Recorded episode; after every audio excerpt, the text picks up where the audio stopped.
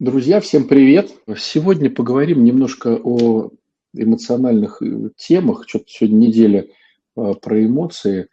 Э, закончили мы в выходные разговором про коммуникации, и выясняется, что чтобы хорошо коммуницировать, то есть чтобы строить хорошие отношения, в первую очередь надо разобраться в себе. Потому что если у тебя с самим собой не отношения не супер – то строить какие-то отношения с другими людьми, ну, это просто будет бесполезно. Вот, поэтому, э, чтобы начать любые э, какие-то истории по поводу себя, то, конечно же, здорово, чтобы мы прокручивали эмоции, э, понимали эмоции какие, то есть знали, какие эмоции бывают, понимали, какие эмоции присутствуют на данный момент у нас. То есть пока ты не будешь понимать про свои эмоции, то толку не будет никакого, потому что себя не научишься принимать и не научишься с этими эмоциями что-то делать. Вот. На днях мы э, проводили эфир и пришли к такому интересному заключению, что эмоции, э, в том числе и страхи, да, которые появляются, эмоции возникают тогда, когда кто-то, с одной стороны, да, когда что-то не соответствует тому, что я ожидал. То есть я ожидаю одного, а, приходит что-то другое, и а, появляются эмоции. Если ожидания совпадают с реальностью, то эмоции не приходят. Ну, то есть, самый такой банальный пример. У тебя вечно зарплата 50 тысяч рублей.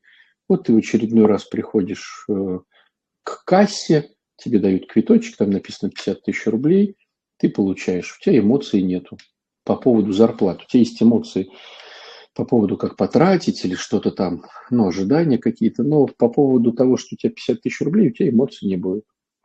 Если ты вдруг приходишь, и у тебя там 20 тысяч рублей, и написано, что вот, потому что там снято за то-то, за то-то, за то-то, то есть ты рассчитывал на 50, а у тебя 20, конечно, у тебя возникнут эмоции. Или то же самое, ну, я думаю, что, наверное, не возникнут отрицательные. Вот. А бывает наоборот, да, ты рассчитываешь на полтинник, а тебе дали 100. Вероятно, тоже возникнут эмоции, только они будут, наверное, уже больше положительные. Вот. То есть эмоции возникают, когда у нас возникает какая-то нежданная ситуация. Вот здесь вот каким-то особым образом стоят страхи. Потому что, с одной стороны, страхи – это эмоции, которые возникают вот так вот, да, и давайте их разберем. С другой стороны, страхи являются некой хитрой опцией психики, которая помогает нам э, в чем-то. Да? То есть любые страхи, они, ну, любые эмоции, они что-то нам сигнализируют. Э, если у нас эмоции отключаются, то не в смысле, что мы их не демонстрируем, а в смысле того, что они отключаются, то мы очень многое теряем. Ну вот представьте ситуацию, что вы подходите к газовой плите, там горит огонь, и вы туда случайно руку сунули, но не заметили, да? И если вам будет больно, вы отдергиваете руку. То есть зачем нужна боль? Чтобы сигнализировать, что что-то идет не по плану. Э, скажем так. То же самое происходит и с эмоциями. Э, если возникают какие-то эмоции определенные, то это просто сигнализирует о том, что что-то идет не по плану. И в свете нашей сегодняшней темы, ну, самое главное, какую цепочку понимать, что что-то идет не по плану и что идет не по плану, если мы рассматриваем эмоции, которые идут в минус. Мы их называем отрицательные эмоции. Да? Э, в чем идея? Идея вся заключается в том, что вот если мы смотрим на раздражение, злость, гнев, то, как правило, люди впадают в это состояние и не замечают, как оно перерастает в более сложное еще состояние. Да, то есть обида перерастает раздражение, раздражение перерастает в злость, злость перерастает в гнев, гнев перерастает там, в агрессию, агрессия перерастает там, в рукоприкладство. И вместо того, чтобы понять, что что-то здесь не так, мы просто вот смотрим как некие зрители на развитие вот этого урагана и не можем его, ну не то что контролировать, просто вот вообще не можем ничего с собой сделать. Понятное дело, что когда ураган уже развился, да, и вот рукоприкладство идет, конечно же, сложнее остановить этот процесс, чем когда мы начинаем обижаться, да, или злиться. Так о чем сигнализирует эта вся история? Смотрите, если мы посмотрим глубже в эти все вещи, то э, злость и раздражение происходят от обиды, которая происходит от того, что идет что-то не по-моему.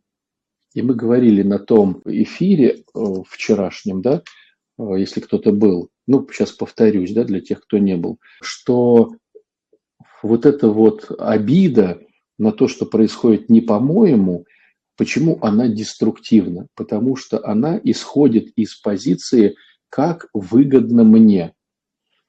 Если мне вот сейчас невыгодно что-то, то я испытываю обиду. То есть смотрите, в чем деструкция.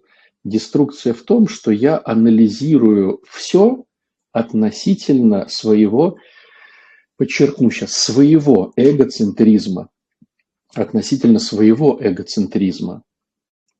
То есть получается не с, относительно его эгоцентризма или ее эгоцентризма, то есть не относительно того, как выиграет тот человек, а относительно того, как выиграю я. Вот это очень важная штука, которая ну, прям не проваливается. То есть мы можем говорить о православных, которые стараются жить вот не по эгоцентризму, не по гордыне, да, а стараются жить в отдающей какой-то системе. Но вы же видите, что православные тоже обижаются. Вот, обижаются, раздражаются, и злятся, и прям кипят – и прям всякое такое. И что получается? Получается, что я рассматриваю любую ситуацию относительно, вот сейчас еще раз, да, может быть, у кого-то все-таки опустится, я рассматриваю любую ситуацию относительно того, как выигрываю я, а не как выигрывает кто-то.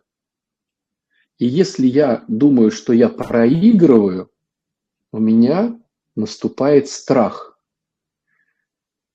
Я могу проиграть. Вообще, если говорить о страхе, то он может возникать в двух позициях. Либо я чего-то лишаюсь, то, что было, либо мне не дадут того, что еще не было. Но эти обе позиции дают нам тему страха. Мне страшно. Мне страшно, что я чего-то лишаюсь, то есть вот у меня что-то есть, и сейчас какие-то обстоятельства, и этого не будет. Либо я запланировал то, что, чтобы это было, и у меня страшно, что этого не получится. То есть получается, что многие рассуждают таким образом, а что здесь такого? Ну, понятно, что я что-то хочу получить, но это же законно, это же приемлемо, это же нормально. С одной стороны, вроде как бы да. Но с другой стороны, когда мы начинаем смотреть на это со стороны именно богословской, то мы видим, что любые позиции строятся из отношения так выгодно мне, а не так выгодно им. Ну, если им тоже выгодно, то и хорошо. А если им не выгодно, ну это как бы не рассматривается. Главное, чтобы было выгодно мне. И когда у меня есть опасность того, что сейчас я лишусь или не смогу, то тогда возникает страх, который дает толчок, как некий импульс, дает толчок того, чтобы обидеться, э, позлиться, пораздражаться, погневаться. Вот. Ну, большинство людей, конечно, не уходит в там, рукоприкладство, но до гнева может дойти у большинства из нас. Понимаете, да, эту схему? То есть получается, что мне страшно, что я сейчас либо лишусь того, что имею, либо не получу то, что хочу. Вот. Вот если, допустим, мы говорим о, рев... о ревности, многие приходят на исповедь и говорят, вот я прошу прощения за ревность. Но что такое ревность? То есть, э, как сказать, ревность – это уже некая сформировавшаяся история. И многие начинают, ну, видя, что она деструктивна, многие начинают с ней бороться, с ревностью. И терпят постоянное поражение, потому что борются уже с получившимся продуктом психики, с ревностью. А если мы хотим с ним бороться, то более качественная стратегия, более выигрышная, рассмотреть ревность с начала процесса. То есть, почему я ревную? То есть, вот у меня вот эти чувства, переживания, а в глобальном-то смысле слова, о чем я переживаю? То есть, почему у меня такой гнев? Почему я говорю, чего ты там с кем-то опять встречалась? Зачем ты это делал? Да я видел, как он на тебя смотрел. Да я видел, что вы там за руки взялись. Да вы там обнимались больше, чем положено. Да вот как-то ты там ее поцеловал больше или поцеловала больше, чем там нужно, чем приемлемо, приемлемо в нашем социуме. Ну, то есть происходит ревность. Но в глобальном смысле слова, если рассмотреть, допустим, да, ревность, то она происходит из того, что я боюсь этого человека потерять. То есть страхи. Смотрите, как интересно, да? Опять мы говорим о страхах. То есть я боюсь потерять не то, что этого человека, это мы опять же так говорим, немножко, ну, нечестно, что ли. Я не боюсь потерять этого человека, я боюсь потерять то, что дает мне этот человек. А там уже, конечно же, куча всего. Там либо статус дает этот человек, либо материальные какие-то компоненты, либо какую-то радость, может быть, соединение во все эти истории ну, дает э, вот этот человек. И я вдруг понимаю, что а вдруг сейчас этот человек будет давать все, что я имею, другому человеку. Понимаете? То есть другому человеку. А я, получается, пролечу. Или ревность происходит, когда еще не было э, закваски. Да? Ну, то есть, вот, допустим, женщина положила глаз на вот этого мужчину, напридумывала себе уже э, с ним историй. А он, ну, он, может быть, как-то и реагирует, но он там, к нему подошла другая женщина и как бы начинает активничать. Тоже появится ревность. Но ревность в этом случае будет из-за страха, что я упущу возможность, о которой я уже намечталась. То есть ревность вроде одна и та же, э, но с одной стороны страх а, потери, а с другой стороны страх не получить то, что я хотел. Ну, по большому счету, потери фантазии, да? То есть, наверное, их можно объединить в такую схему, чтобы было проще запоминать. Потеря реальности и потеря фантазий. Но все равно страх потери. И получается, получается, что я боюсь, и поэтому я начинаю вот эту всю историю с значит, раздражением, гневом и злостью. Вот, выкидывать на того человека или куда-то выкидывать. Как это относится к духовности? То есть, а в чем же здесь духовность? Все дело в том, что когда мы смотрим на Божий промысел относительно нас, мы, естественно, не понимаем его, не знаем его и думаем то, что как мы напридумывали – это более-менее ну, оптимальный, скажем так, вариант. А если вариант идет э, не такой, то, конечно же, нам страшно. Но опять же, почему? Потому что на самом деле страхи – это недоверие Богу. Э, вы знаете, мне вспоминается такой интересный момент э, с нашим котом. Значит, кот живет, значит, в квартире, и периодически на лестничную площадку выбегает, чтобы там что-то понюхать новое. Э, и пару раз мы его брали на улицу, и он там прям такой вот, такой довольный, значит, э, походит, покрутит, но он еще не знал, что такое дача. Но видно, что вот э, приближается лето, ему как-то хочется этих всех движей. И в какой-то момент, значит, мы его сажаем в эту переноску, а кота уже нету, его сын это самое забрал к себе, так как это был его типа кот. Получается, что мы его кладем в переноску и везем на дачу. Но кот-то не понимает, что его везут на дачу. Кот думает, что вот была квартира классная, где он все знал, нюхал, где его туалетик, где его там, значит, мисочки стоят, где его какие-то любимые, значит, места, где он может пригреться. То есть есть некое понимание, что там он счастлив. Ему что-то не хватает, он не понимает еще, чего ему не хватает, он не понимает, что есть какая-то природа еще внешняя, что там может быть классно ходить гулять. И мы, как некие башки для кота, как его хозяева, да, мы его э, везем в этой переноске на дачу, и он орет. Орет, кричит, сопротивляется. В общем, ну, ему тяжело. Бедный кот, который вот, делает все возможное, чтобы как-то вот э, излить свое горе э, всем и вся. Но когда он приезжает на дачу, он потом его с дачи не увезти. Потому что ну, в ту квартиру это как бы, то есть здесь просторы. Он ходит, гуляет, гоняет там со своей территории соседних котов, там где-то принес там мышку. Ну, понятное дело, что это не квартира. Вот, где-то там загулял, там где-то там что-то там у кого-то еще попросил. Ну, короче, э, в чем идея? Идея вся в том, что когда мы видим, что что-то идет не по плану, то нам кажется, что будет хуже, потому что у нас есть некая опция под названием катастрофическое мышление.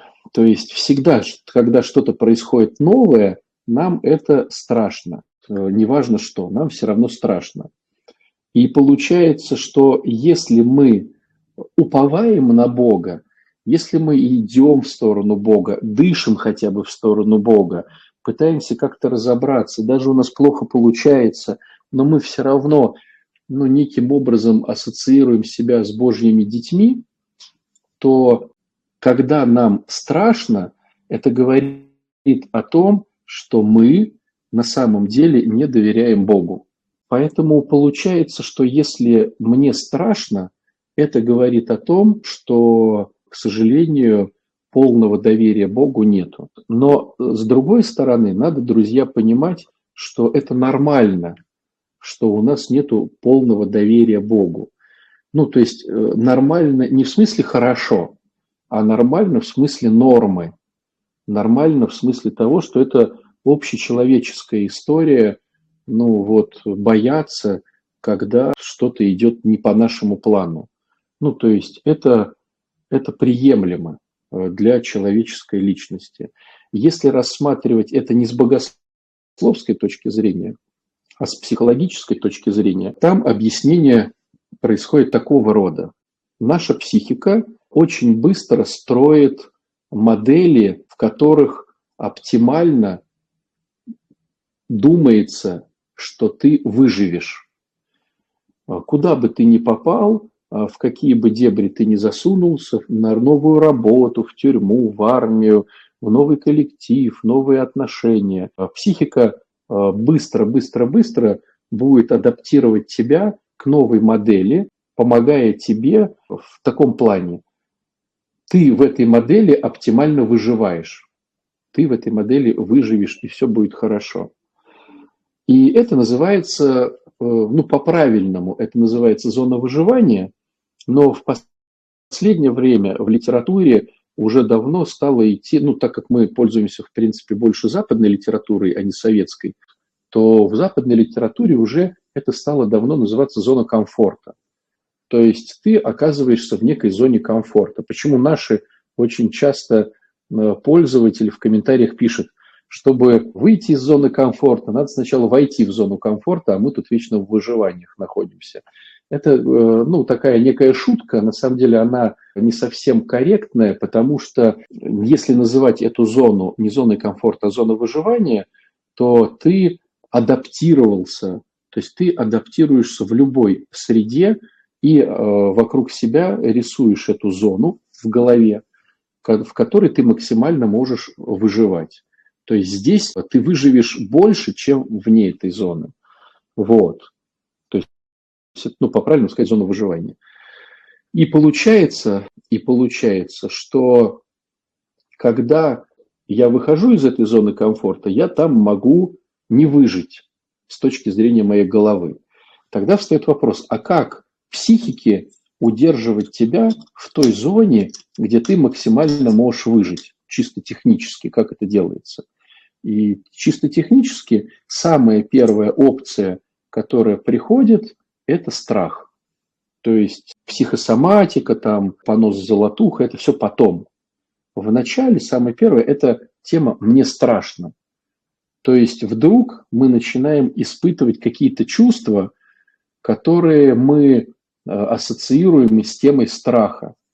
И благодаря э, вот этим чувствам мы не выходим из этой зоны. И в результате, как думает психика, мы больше выживаем. Но так как психика повреждена, то этот механизм тоже поврежден у каждого из нас. И в результате, в результате получается, что психика перебарщивает с темой катастрофического мышления и загоняет нас в все большую и большую глубину выживания, от, скажем так, отрезая нас от внешнего мира. А, Максим пишет, зона комфорта – это ведь то, где ты уже какое-то время в этой зоне пробыл, после чего переросло в комфорт. Да, совершенно верно, да. Ну, не то, что комфорт, а в понимание, как здесь выживать. Ну, то есть, допустим, человек в тюрьму попал, побыл там две недели, сформировал эту зону, да, с кем болтать, с кем не болтать, куда ходить, куда не ходить, что трогать, что не трогать. Ну, не сказать, что это переросло в комфорт, это больше, скажем так, переросло в то, что ты понимаешь, что в этой зоне ты больше выживешь. Вот. А в другой, в другой как бы, вот части да, этой некой зоны ты ну, можешь умереть. То есть получается, что чтобы чисто технически сдержать тебя от выхода из вот этой вот э, некой зоны, Э, психика использует инструмент под названием страх. То есть как такового страха нет, но ты его будешь чувствовать и на э, соматическом уровне, да, то есть у тебя будет там, как говорят, поджилки трястись, там в животе будет там как-то сердце в пятки уходит, ну да, разные там такие схемы. Вот. Это соматически, да. А психологически вот ты будешь испытывать некую эмоцию под названием страх, которая будет, конечно же, с разными оттенками. Не чисто страх, а с разными оттенками. И получается что? Получается, чтобы... То есть, с одной стороны, это хорошо. Это если военные действия, если землетрясение, если, ну, если реально что-то плохо, это будет помогать тебе. Но когда более-менее ты в жизни живешь, то это, конечно, тебе мешает, что ты не можешь ничего сделать нового. Ты не можешь пойти в новые места, ты не можешь знакомиться с новыми людьми, ты не можешь использовать новые методики. И в результате, пока ты э, в фрустрации находишься, пока ты тормозишь, говоря человеческим языком, да, то все проходит мимо тебя. Ну вот представьте ситуацию, когда был коронавирус. То есть вдруг надо сидеть дома а ты работал на обычной работе. И пока ты там сидишь и тормозишь, люди уже применили доставку онлайн, носят продукты, что-то там используют, какие-то штуки, то есть все делают в онлайне. В результате рынок уже занят, ты через год своей фрустрации такой, о, прикольная тема, надо бы было тоже, а рынок уже занят. И в результате смотрите, как многие поднялись благодаря онлайновским историям. Ну, то есть в наше время глобальных перемен надо уметь подстраиваться под новые реалии жизни. Но сложность заключается в том, что большинство людей, вот, которые э, как бы состоялись, они все-таки плюс-минус из либо Советского Союза, либо постсоветских времен, когда была какая-то стабильность. Даже сейчас, вот казалось бы, люди говорят, да нет, мы уже э, типа не в стабильности, то есть, а отдают своих детей э, в институты, сами э, участвуют в каких-то темах, чтобы получить какие-то корочки. а я вот здесь вот прошел курс, мне дали корочки. Я вот за корочки заплатил, за диплом я заплатил. То есть все, время уже прошло, уже никому твои корочки не нужны, нужен ты как специалист. Но мы все равно тянем эту историю. Мы ее тянем, потому что думаем, что будет какая-то стабильность. Вот. Сколько народу держится за эти, чтобы не переходить с работы на работу, то что пенсия будет побольше. Ну, то есть мифы развеиваются, да, вот сейчас уже, наверное, миф с пенсиями вообще развеялся. Но еще 5-7 лет назад я слышал от людей доводы, что надо на одной работе проработать 30 лет, тогда у меня будет там что-то там такое при такое. Вот Максим пишет, как ни парадоксально, я благодарен за коронавирус, я шагнул в другую жизнь. Вот, про что я и говорю, друзья, да. То есть очень многие сориентировались и Э, поначалу не понимая, что к чему, потом поняли, как э, здорово, что вот э, шагнули в какое-то новое направление. Как справиться со страхом убить человека на войне, когда этого от него ждут? Вообще сложная ситуация. Я бы, ну, понимаете, вот почему она сложная? Потому что есть куча точек зрения из священников, и э, политиков, и просто людей обычных, мирских, по поводу вот этой всей истории, которая сейчас происходит. Они порой совершенно противоположны. Люди закипают, люди начинают доказывать что-то кому-то как-то. Кто-то говорит о том, что это значит, положи душу свою за отечество, там, ну, короче, кто-то наоборот. Вот здесь вот разные точки зрения, в этом сложность ситуации. И поэтому я бы рекомендовал вот конкретно в такой теме обращаться к духовнику. Ну вот с духовником этот вопрос решать. Духовник знает конкретно тебя, он знает твою точку зрения относительно всех этих историй. И он рекомендует что-то тебе. Ты знаешь э, мнение духовника относительно всех этих историй. И в результате вот вы как-то находите момент, э, чтобы по максимуму оставаться рядом с Богом. Поэтому я бы про духовника. Э, про духовника очень много будем говорить на Дитя Бога, которое будет. Вот у нас сейчас всех, э, да, раз ну, зашел про этот разговор, всех приглашаю с 17 октября запускаем вот такую тему на 8 недель. Будем размышлять, рассуждать. И для тех, кто был, тоже есть такая интересная новость. Я сейчас э, очень много смотрю на метафоры спорта. Как тренер занимается вот с людьми, так и мы с духовником. И очень многие вопросы, на которые вы мне задавали в том «Дитя Бога», я не, не видел красивого ответа. То есть я понимал, что, ну, вероятно, просто по опыту понимал, что вероятно так. Но красиво обосновать я не мог. Ни для себя, ни для вас. А сейчас вот я увидел очень много обоснований, Поэтому для тех, кто хочет разобраться с темой духовника, очень много будет материала в этом новом Дитя Бога. Ну, там много всего будет. Там и катехизация у нас будет. Будем учиться рано вставать, чтобы катастрофическое мышление изменять. Будем учиться, как всегда, поститься все вместе и объяснять, почему мы будем так поститься. Будем работать со страхами.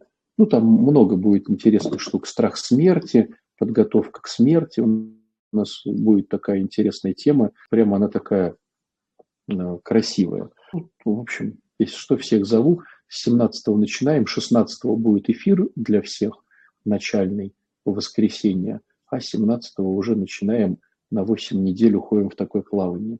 То, что находится за зоной комфорта, может быть просто неинтересно, поэтому туда не тянет. И хочется уделять время больше тому, что привычнее и интересней. Понимаешь, Анна, когда мы ставим цели, любая цель – это тема выхода из зоны комфорта. То есть ты рассуждаешь правильно.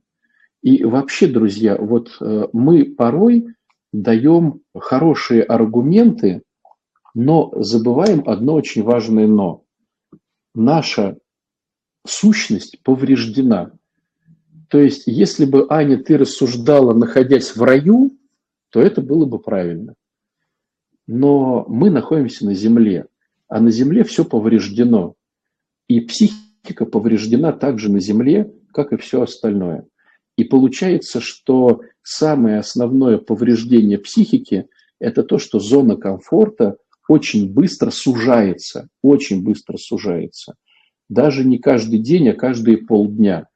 То, что было твоим результатом и успехом сегодня, к концу дня уже может не быть твоим результатом и успехом. И когда вот смотришь на катастрофичность сужения зоны комфорта, э, вот смотришь на взрослых, да каких взрослые, вот смотрите, вот я просто даже могу по, по своим смотреть товарищам, каким-то близким людям. Человек, допустим, учился еще в институте, э, красавчик, бегает, эмоционирует, хоба-хоба-хоба, стал постарше на года 3-5, и все. И вот уже энергия потерялась, страхов много, уже туда не поеду, это делать не буду, здесь мне страшно. То есть он еще молодой, ему еще тридцатки нету, а уже страхов выше крыши. То есть получается, что, к сожалению, в испорченной нашей психике зона комфорта сужается. И если ты будешь э, вот так вот вести себя, что хочется уделять время побольше тому, что привычно и интересно, через какое-то время тебе будет интересно сидеть на своей кровати, читать книжечку, и ты будешь бояться выйти во двор э, в соседний магазин. Вот, к сожалению, я, может быть, утрирую, но, к сожалению, так. Что делать с неуместными для ситуации эмоциями? Ум понимает, катастрофы нет, а эмоции выбивают из зоны комфорта. Хороший вопрос в том плане, что он почти у всех такой. Что делать с этими неуместными эмоциями? В первую очередь надо начать их видеть, потому что, как показывает практика, мы не видим сами эмоции, мы видим последствия. То есть я бах, там леща кому-то дал и говорю, да я был спокоен. И я даже не вижу, что я был там сначала обижен на эту ситуацию, потом раздражен, потом разгневан, потом уже там супер-супер у меня поднялась какая-то волна, и я там леща кому-то дал. То есть первым делом надо научиться видеть эмоции свои, отслеживать их и видеть реакции тела, потому что порой наши настройки сбиты, и реакция тела одна, а эмоция совсем другая.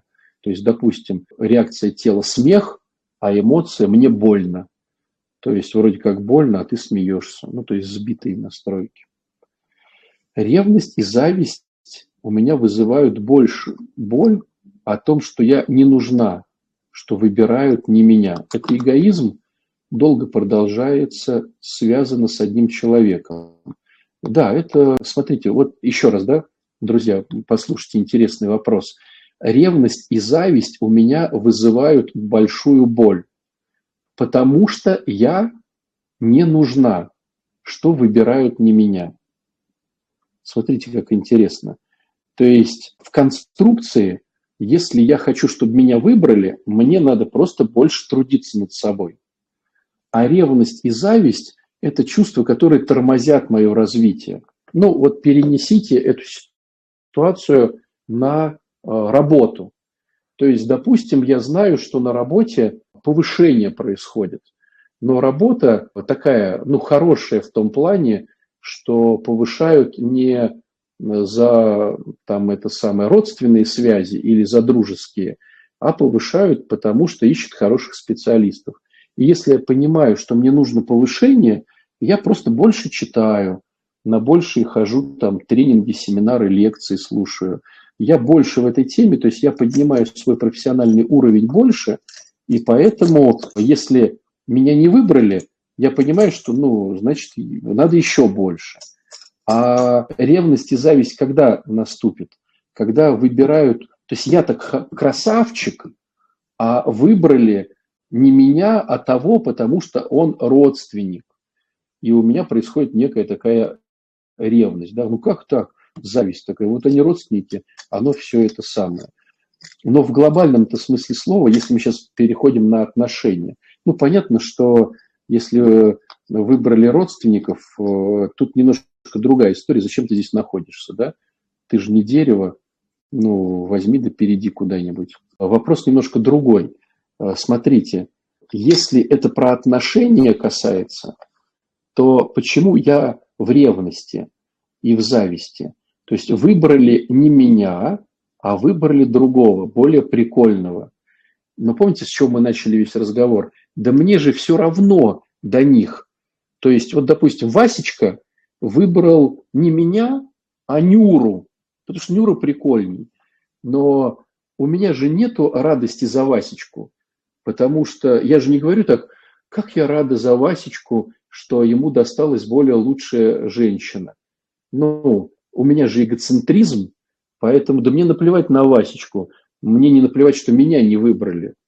То есть вместо того, чтобы порадоваться за человека, что ему досталась более лучшая там, пара, мы ревнуем и завидуем, потому что нас не выбрали. То есть Лента правильно пишет, что это эгоизм. А, отец Александр, а что, если есть тревожное расстройство? Получается, что психика совсем не умеет выходить из зоны комфорта.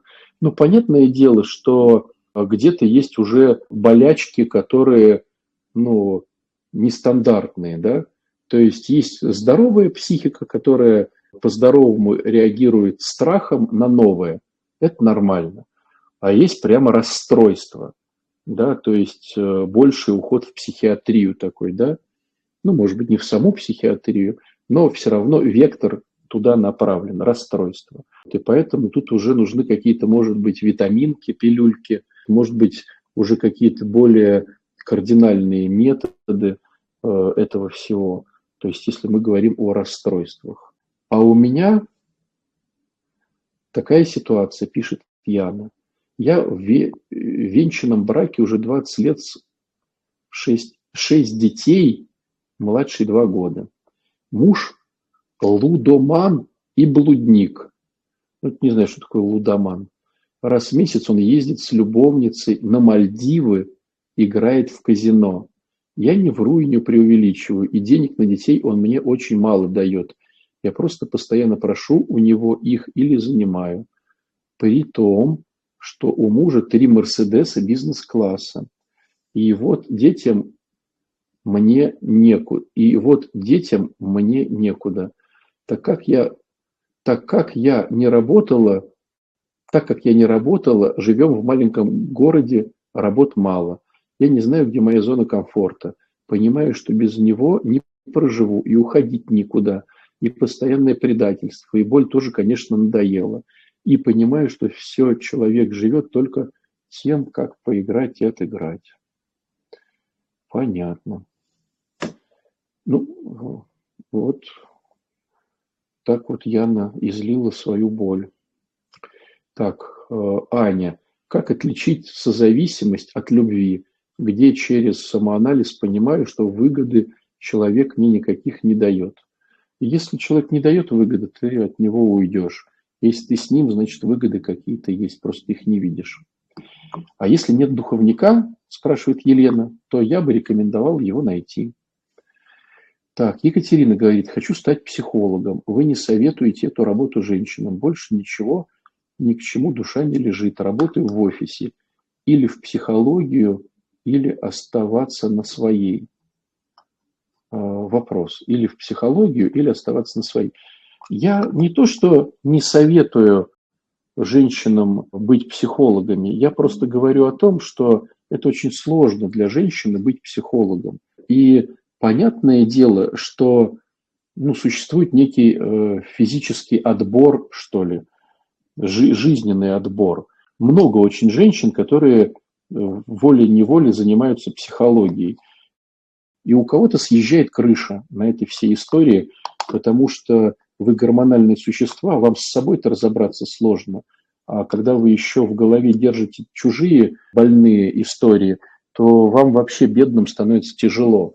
И, конечно же, в этой всей истории очень многие, ну, реально прямо повреждаются головой, реально повреждаются. И только избранные у которых с психикой что-то произошло или очень было э, какое-то сильное, сильный какой-то кризис, который помог им встать на ноги. потому что иначе они бы не справились. Он вот дает им такие штуки. Но это единицы девчонки. Вот реально это единицы. Большинство все-таки кукушка-то прям съезжает прям вообще. Это знаете, как вот, ну, вот есть, представьте, какой-то, допустим, вид спорта, в котором травмируются колени, ну, допустим, да, и, безусловно, есть люди, единицы, у которых колени не травмируются в силу какой-то там генетики или чего-то еще. Но большинство людей колени травмируют. Вот я к чему говорю, понимаете? То есть большинство женщин, которые начинают быть психологами, ну, э, я бы не рекомендовал. Хотя есть э, люди, у которых уже так получилось. Да, вот если взять, допустим, у нас в центре есть замечательный психолог э, Кристина Курочка. Вот она попала вот в часть избранных. То есть получилось так, что ее прошлая жизнь, которая, если бы у нее, ну, как сказать, она пошла в эту историю, в это служение да, другим девчонкам по созависимости, потому что было очень, очень тяжело до этого. И это был некий выход. Но Кристина, она одна. И говорить о том, что да, у вас есть... И у нас еще несколько да, девчонок есть в центре. Но они, вот сколько мы проводили марафонов, сколько мы проводили вообще мероприятий, это прямо единички. Жанна у нас тоже такой хороший специалист ну, сама директор, да, Лена Козырева, но это как бы крупицы, у которых получилось. И скорее, я бы сказал, что это исключение из правила, чем э, само правило. Поэтому нет понимания, съедет у тебя голова или не съедет. То есть, скажем так, давайте по-другому зайду. Если бы у меня был ребенок девочка, я бы ей не пожелал стать психологом. Я бы ей пожелал научиться психологии, чтобы понимать себя и понимать, что происходит вокруг. Но быть психологом, а, чтобы слушать чужие какашки а, сумасшедших людей, и чем ты становишься круче, тем больше этих каках в твою голову несут, ну, я бы не пожелал, вот скажем так. Что делать, Мария спрашивает, с психосоматикой?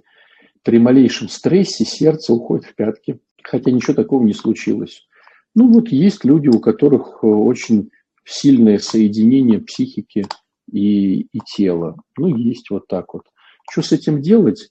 Ну, смотрите, вот мы сейчас рекомендуем э, людям такое интересное мероприятие под названием адреналин. Эта тема учиться выживать.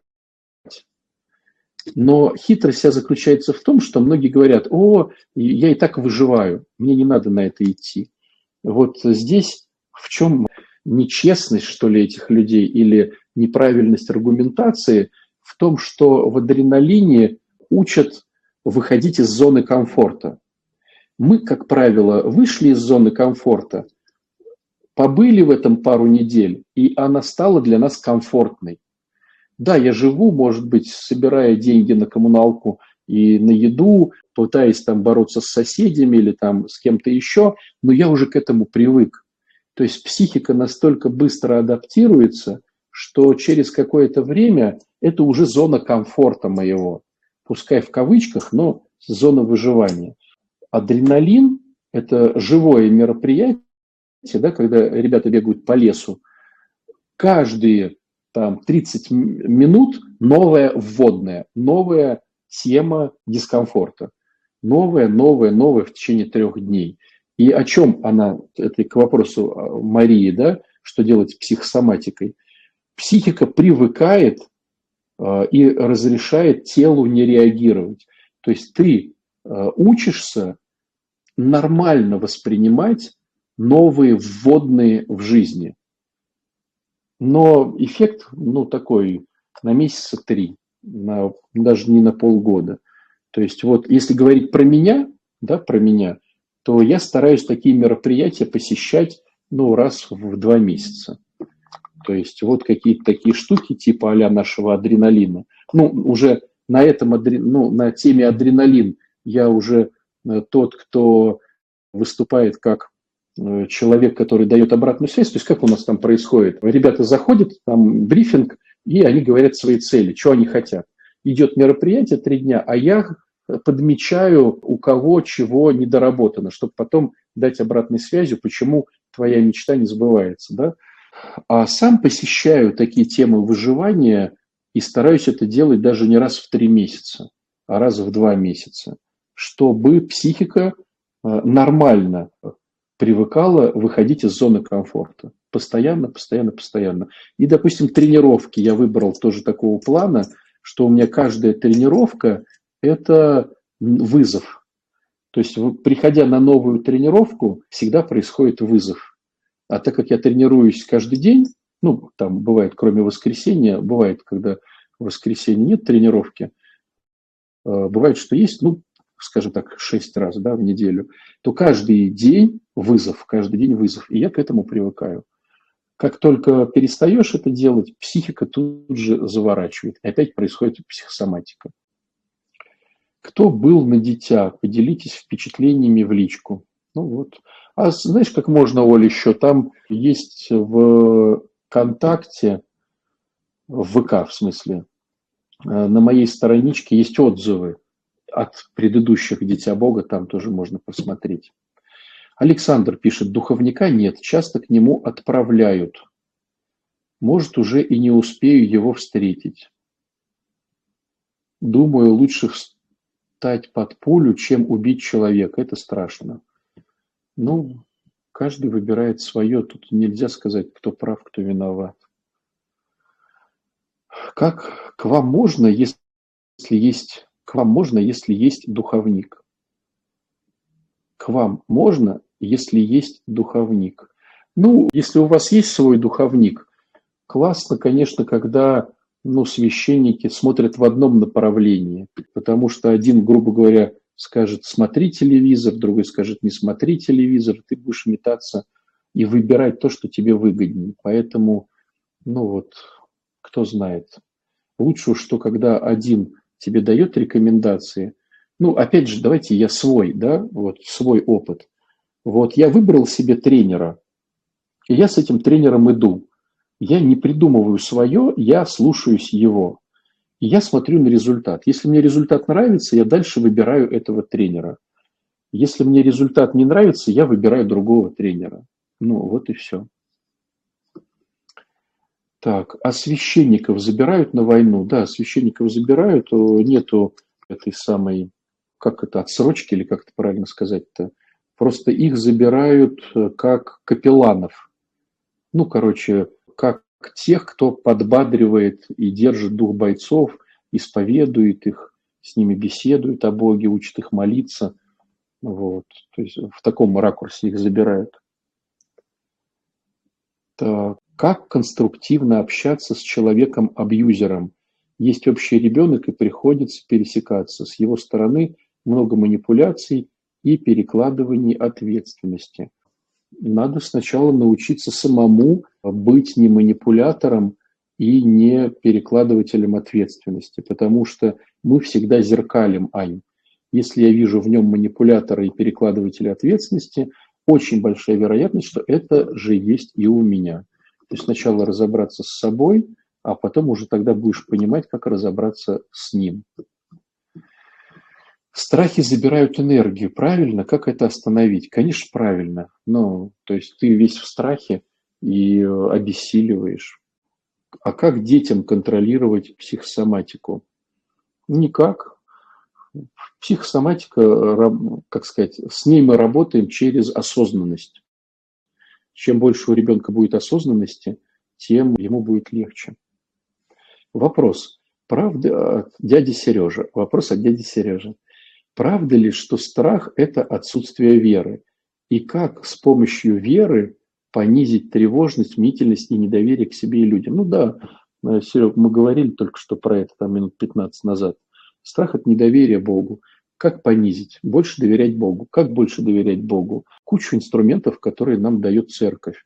Это и чтение священного писания, и размышления над ним через апостолов, через святых отцов.